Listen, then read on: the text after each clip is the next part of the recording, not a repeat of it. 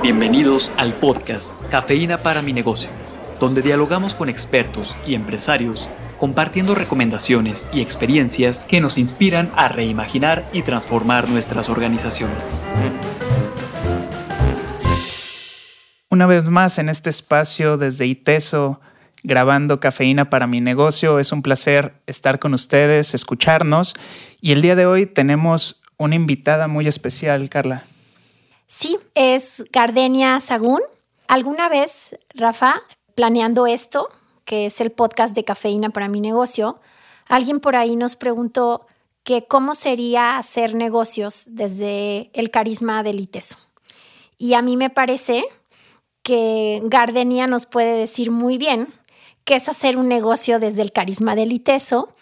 Y esta mañana, para estos minutos, le hemos invitado a que nos hable de cómo Gardenia maneja las presiones, siendo mamá, siendo además eh, empresaria, teniendo 40 empleados y bueno, siendo la dueña de Mueble Equipal. Gardenia, un gusto tenerte aquí.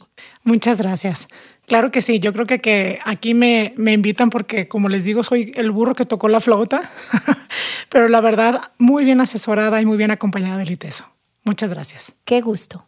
Oye, platicábamos un poquito antes de comenzar este episodio de todo lo que te ha implicado y lo que le implica a un empresario el poder construir no solo un negocio, sino mantenerlo.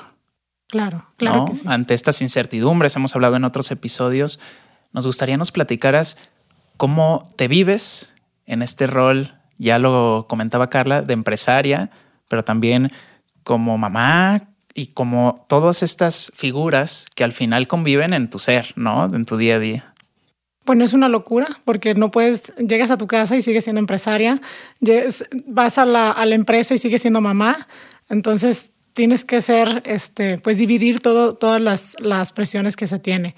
Eh, algo importante es el, lo que tenemos ahorita, lo que han ido platicando, que es el cambio. O sea, si no nos subimos a la ola, como comentaban, pues no vamos a poder inclusive encontrar nuevas oportunidades para nuestros negocios. El tema es la resiliencia y el tema es también pues seguir eh, buscando oportunidades en el negocio. Vives y atiendes o has atendido una industria muy relacionada hacia el turismo, que es uno de los sectores más afectados o que se vio uno de los más afectados a raíz de la pandemia.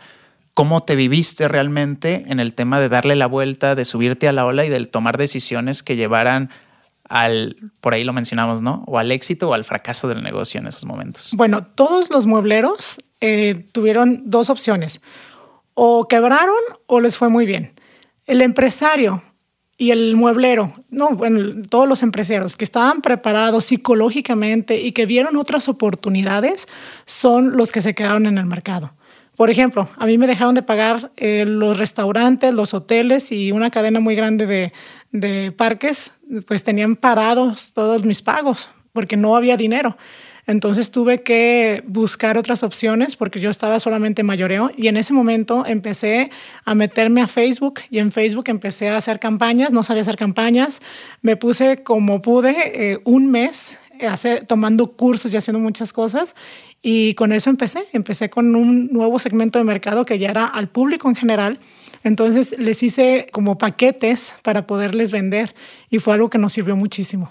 Qué alegría escuchar eso, Rafa. Habíamos hablado sobre ese tema prácticamente hace casi un año y qué alegría saber que Mueble Equipal y tú, Gardenia, al frente, lograron reimaginar y cambiar un poco o un mucho el modelo de negocio, porque estás hablando al final de cuentas de un cambio a un segmento de mercado distinto. Y creo que por lo que estás diciendo, estabas vendiendo al cliente final uno a uno, cosa que es muy distinto a vender a mayoreo y a un distribuidor o a un cliente mayor. Sí, el equipo de ventas eh, normalmente atendía a 20 personas al mes.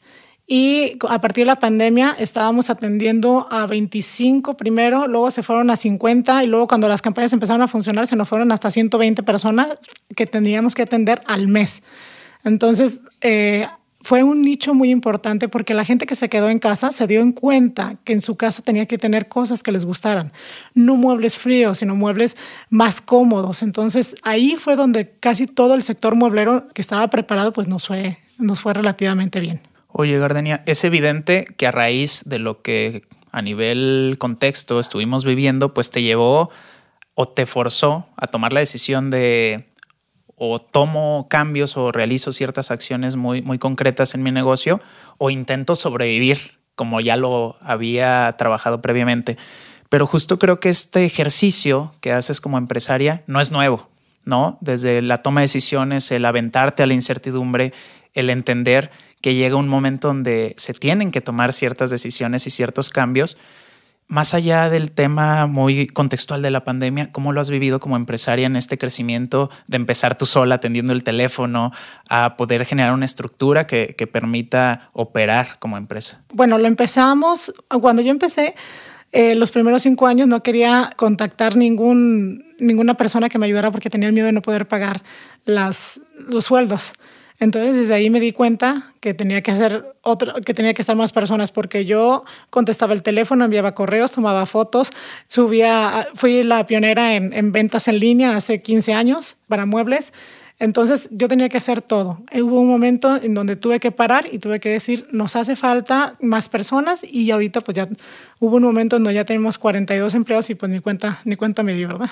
Cardenia, ¿qué tips les darías a nuestros escuchas sobre cómo manejar la presión diaria de un negocio? Daríamos tres. Número uno, anota en un papel y define lo importante de lo urgente. Tienes que poner tus preocupaciones en el papel para que le restes importancia. Número dos, define si es presente, pasado futuro. Y número tres, si es pasado, ya no puedes hacer nada. Si es presente, sí lo puedes hacer. Pero si es futuro, el 80% ya no va a pasar. Entonces, ponte en acción solamente. Muchísimas gracias, Gardenia, por haber estado acá.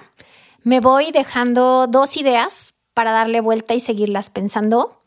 Uno, el estar preparado emocionalmente para enfrentar lo que viene en los negocios.